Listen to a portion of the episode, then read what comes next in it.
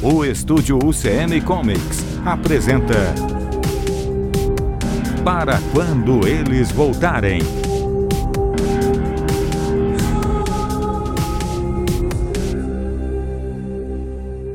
Episódio 2 Garotos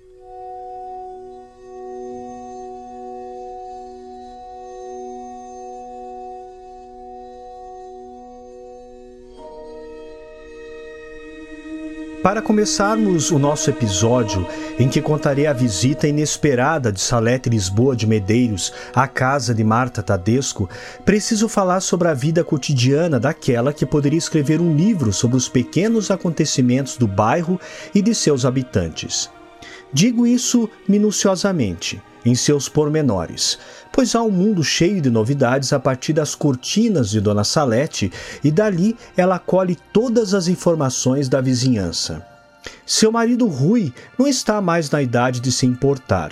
A última vez que comemorou uma data de casamento foi há 25 anos atrás, e mesmo naquela noite, numa cama de motel, já não sentia pela esposa o que um dia prometeu para o padre. Então, se Salete passava os dias na janela narrando ao marido o que cada um fazia por detrás de seus segredos, era no mínimo um modo de mantê-la ocupada.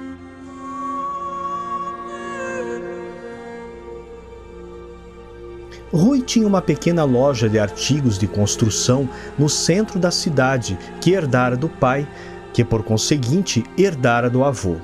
Haviam dois empregados que o ajudavam a tocar o negócio e os clientes eram em número suficiente para pagar os baixíssimos salários e manter uma vida sem muitos luxos, mas decente. Sua esposa não passava necessidade, tinha tudo o que queria e uma vida nem um pouco monótona de detentora das notícias alheias. Eles tiveram um filho, um rapaz chamado Cláudio, que se casaram com outro rapaz chamado Rodrigo e ambos se mudaram para Amsterdã. A mãe se orgulhava de ter um filho morando na Europa. O pai achava que era um motivo para o filho levar uma vida desregrada, movido a drogas e uma vida notívaga. Claro que Rui não dava sua opinião sobre o filho para a mulher. Salete já tinha seus problemas emocionais o bastante para achar que o mundo verdadeiro só se percebia através de sua janela. Por isso, Rui apenas concordava. Claro, claro, Salete. Se o nosso filho tiver uma baita diarreia, pelo menos ele não estará cagando no banheiro no Brasil, mas na Europa. Hoje em dia, quem poderia ter a sorte de ter uma dor de barriga na Europa? Mas Dona Salete sentia-se triste, pois o filho não tinha o costume de dar notícias e ela apenas preenchia o seu vazio de mãe, criando uma carreira diplomática para o filho, onde ele andaria pelas ruas de Amsterdã com seu sedã importado, ocupado demais com reuniões e mais reuniões com os magnatas importantes da Europa.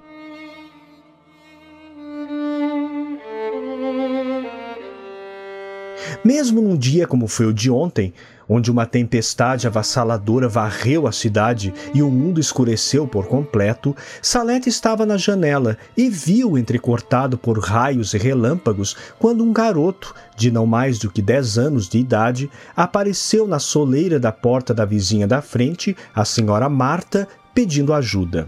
A porta demorou-se para ser aberta e, enfim, quando o garoto entrou e as luzes voltaram, tudo misteriosamente silenciou.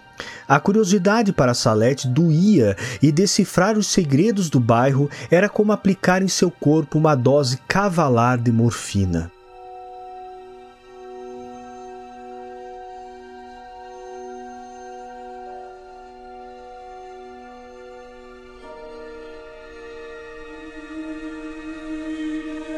Naquela segunda pela manhã, como era de costume, Rui Medeiros tomou um banho, fez a barba, arrumou-se e tirou o carro da garagem para abrir sua loja. Salete Medeiros esperou que o marido saísse. Não se importava ele fazer o café ou mesmo desejar-lhe bom dia. Quando ouviu o carro sair em disparada e a porta automática da garagem baixar vagarosamente, Salete deixou a cama, vestiu-se e ficou esperando próximo da janela algum movimento na casa da frente. Era muito cedo ainda. As ruas estavam silenciosas e poucos saíam de casa tão cedo como seu marido. O comércio sempre começava a abrir a partir das oito. O seu marido saía de casa antes das sete, levando no máximo 20 minutos para chegar ao centro da cidade. Por que abrir a loja tão cedo? Será que Rui tinha uma amante? Salete torcia para isso. Enojava-se ao ter que imaginar deitar-se com o marido, em sentir o corpo grande e desengonçado sobre o seu, o seu cheiro de pós-barba, o seu desodorante de pinho.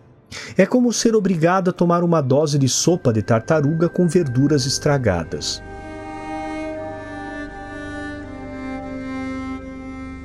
Resolvera fazer um bolo.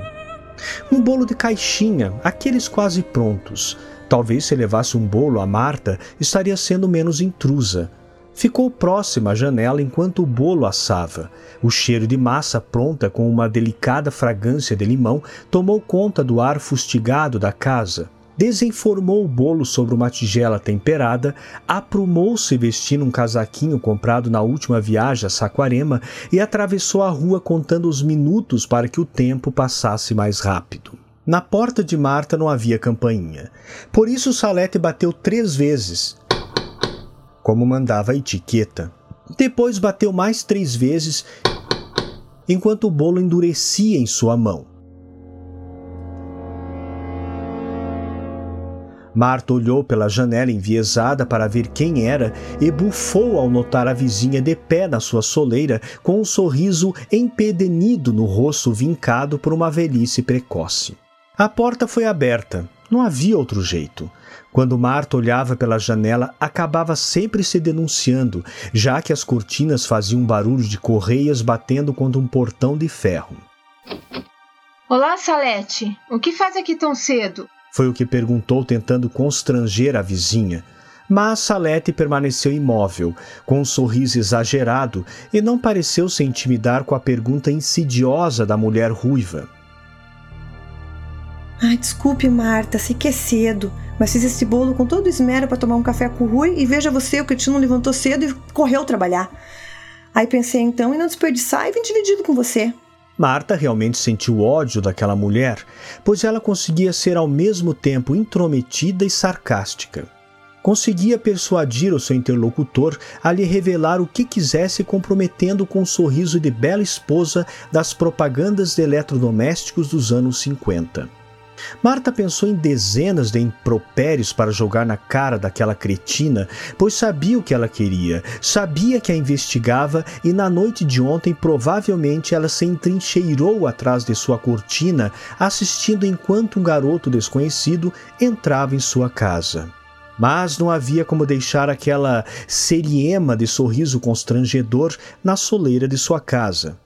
Olhando adiante, por sobre o ombro de Salete, Marta já verificara que outras tantas vizinhas já olhavam soturnas por detrás de suas cortinas. Está bem, Salete. Entre. Vou preparar um café e comeremos seu bolo. Salete sorriu como uma devassa e deu um saltinho para dentro.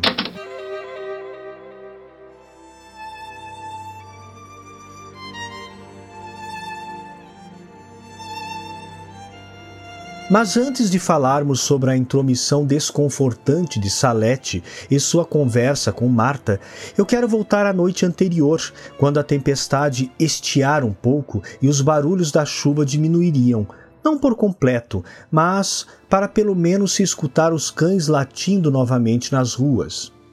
Marta voltou da lavanderia e o menino estava sentado em frente à TV, apenas enrolado numa toalha. A mulher não tinha roupas de criança, pois nunca tivera filhos e odiava-se por ter os ovários parecidos com dois cogumelos murchos. Mas trouxe para a criança um pijama seu, que nele até mesmo seu pescoço afundara-se por entre a gola engomada. Mas iria mantê-lo aquecido. Para manter uma conversa, arrastou o puff verde camomila até próximo do sofá, isolando-o por completo da TV. Não esqueça a minha calói, era o que outra criança dentro do aparelho repetia. Não esqueça da minha calói. O Natal tá aí. Diga-me, garoto, o que você quis dizer com eu vim do futuro? Futuro é algum bairro? Algum condomínio? É aqui na cidade? Tem algum conhecido seu que eu possa estar ligando? Ele continuava interessado na TV. Olhava por cima do ombro de Marta enquanto a mulher intercedia, tentando tampar-lhe o olhar curioso. De repente, não havendo outro jeito, levantou-se e desligou o aparelho. Sentando-se novamente no puff, olhou para o garoto e perguntou-lhe o nome. Pelo menos seu nome. Você pode me dizer? Estava aborrecida, e mesmo que o pequeno olhasse agora somente para o seu rosto, pouco se comunicava. Os olhos dele, que antes brilhavam, agora pareciam razoavelmente brandos, apenas mostrando que algo nele tinha voltado ao normal. Marta preferiu assim. Aqueles olhos faiscantes de outrora lhe tinha assustado, e por pouco não deixou sua casa e correu para a tempestade. Eles apenas me chamam de Zemo. Era a segunda frase que ele pronunciava naquela noite, uma voz de criança muito tímida e assustada, mas às vezes se comportava como sendo um autista, olhando para longe, mesmo encarando o rosto sardento de Marta. Mas a mulher achou que uma segunda frase já era um progresso. Então, Zemo, por que você me disse ter vindo do futuro? Porque havia um nevoeiro, um nevoeiro grande, que fazia desaparecer tudo, e que quando eu atravessei, não estava mais em casa. Marta precisou aqueles pequenos olhos rasgados e por um instante pensou que talvez ele chorasse. Mas apesar dos olhos molhados, o garoto aguentou firme. Estava agora cansado e distante. Marta ousou ainda fazer uma última pergunta. Por que você entrou no nevoeiro? Ele olhou para ela com um pesar e, com os olhos fixos nos seus, disse baixinho: Porque estamos preparadas para atravessar o caminho da minhoca. Marta achou que deveria deixá-lo descansar, pois parecia exausto. Levou-o para o andar de cima e pousou o corpo indelével na sua cama macia. Ele virou-se para o lado e segurou a mão da mulher enquanto fechava os olhos. Não acostumada com ternuras maternas, Marta apenas cobriu até o pescoço e puxou rapidamente a mão que o garoto protegia junto ao peito. Parada na porta, ouviu que a tempestade tinha se tornado uma leve chuva irritante. Olhou para a figurinha deitada sob os cobertores e pensou no modo de tornar aquele acontecimento menos surreal. Amanhã mesmo ligaria para a polícia ou para a assistência social e resolveria o caso do menino autista. Mas o que Marta não contava é de ter que recepcionar uma indesejável visita já no dia seguinte, bem cedo.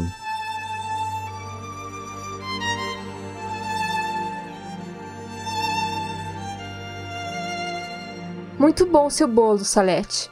Ele é de limão, não? Enquanto Marta saboreava o seu chá, Salete tomava um café fresco. Havia pãezinhos de milho sobre a mesa, um pote de geleia de pêssego e, claro, o bolo de limão. Conversaram sobre o tempo de ontem, sobre os noticiários terem mostrado algumas tragédias em bairros mais humildes e quanto a cidade necessitava urgente de uma estrutura de saneamento melhor. São Paulo sofre o dobro com isso, dissera Salete antes de entrar no assunto que tanto a chamara ali.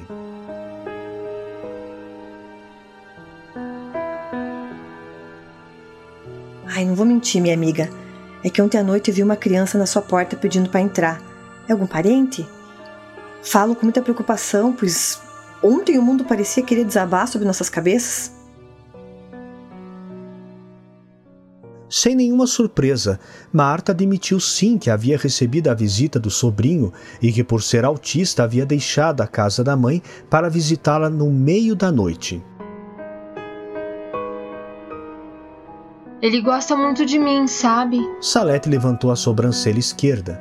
Era um tique odioso que demonstrava o quanto era cética às indagações da vizinha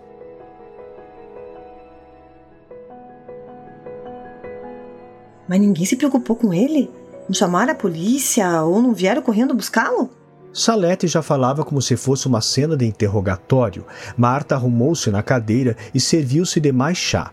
Não queria demonstrar desconforto, muito menos irritação, disse de soslaio. Não é a primeira vez que o meu sobrinho faz desta. Por isso, minha irmã apenas espera um tempo e logo que ele chega até a mim, eu ligo avisando-a. Salete parecia não acreditar no que já se transformara numa mentira infantil, mas Marta levantou-se, interrompendo qualquer outro questionamento. Ah, desculpe, eu preciso preparar o garoto para levá-lo à minha irmã. Foi o que disse enquanto levava as xícaras para a pia e cobria o resto do bolo com uma toalha. Salete sentiu-se incomodada. Haveria muitas outras perguntas a serem feitas, mas pelo jeito agora não era oportuno formulá-las. Levantou-se com o mesmo sorriso débil de quando chegara.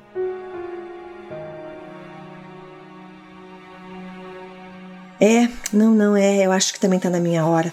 Daqui a pouco eu precisaria começar a pensar no almoço do Rui. Se precisar de algo, tô, estou à disposição, hein, minha amiga? Marta empurrou-a para a porta, agradecendo a gentil solicitação de preocupação. Salete atravessou a rua e entrou em casa. Pousou-se atrás das cortinas e esperou para ver se algo de estranho poderia ainda acontecer. Mas sentiu que pingos voltava a molhar o vidro da janela e irritou-se pela chuva não conseguir dar uma trégua. Resolveu fechar as cortinas e pensar realmente no que faria de almoço, pois daqui a algumas horas o traste do seu marido viria alimentar-se.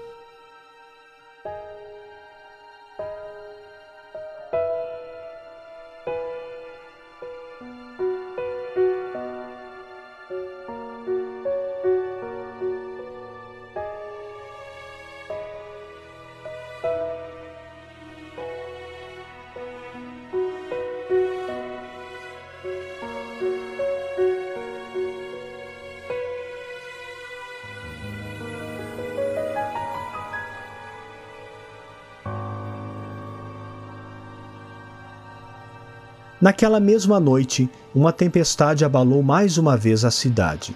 Alagou todos os lugares possíveis, destelhou todas as casas que permaneciam frágeis. Salete estava na janela quando um raio repartiu o céu e, depois de um estrondo monstruoso, a luz se apagou. Mas que merda! gritou a mulher. O marido, sentado no sofá, mantinha a mão dentro da calça do pijama, coçando os pentelhos, e disse sem entusiasmo: Falta de luz é um bom motivo para você sair desta janela. Salete bufou, caminhou até o marido e deu-lhe um safanão na nuca. Mas que merda! Já disse para tirar a mão do saco. Depois vai com essa mão nojenta aí pegar nas comidas geladeira. Ele apenas riu. A esposa era uma pândega e o seu mau humor era a única coisa risível naquela casa, ou talvez naquela vida de casado. Eram batidas surdas que, com a tempestade, não haveria de saber de onde vinham. Por conseguinte, Salete culpou o marido. Para de botar essa perna, tá me deixando nervosa com esse batuque. Disse enquanto via os olhos de peixe morto na sala totalmente escura. Eu não estou batucando, Salete. Foi o vento que deve ter empurrado da porta. Vou ver se ela está fechada. Ele levantou pesado, arrastando os chinelos e verificou se estava tudo bem, girando várias vezes o trinco. Desta vez assustou-se e deu dois passos para trás. Puta merda! gritou e no susto viu que a esposa se aproximava. Que foi, homem? Quer me assustar? Alguém está batendo na porta, Salete. Foi o que a mulher ouviu enquanto o marido caminhava até a janela e verificava que aos pés de sua soleira havia uma criança. Ela estava encharcada e dava as costas para a tempestade que lavava a rua numa corredeira descomunal. Antes que a criança desse mais três pancadinhas, Rui gesticulou para que a mulher abrisse a porta. Salete a destrancou e automaticamente puxou a criança para dentro, colocando-a sobre o tapete de boas-vindas. A mulher não se mexia, Apenas olhava para a criança, uma menina ruiva de mais ou menos 10 anos que tremia de frio. Vá buscar algo para secá-la, mulher. Gritou Rui, e a esposa saiu desesperada pela casa buscando toalhas e o que pudesse achar pelo caminho. Olá, menina. Está tudo bem? Onde estão seus pais? Salete apareceu com uma toalha enorme e começou a enxugar os cabelos e o rosto da criança. E enquanto a ajudava a tirar o grosso casaco que pesava toneladas quando molhado, Rui ainda fez uma última pergunta: De onde você vem? Eu vim do futuro.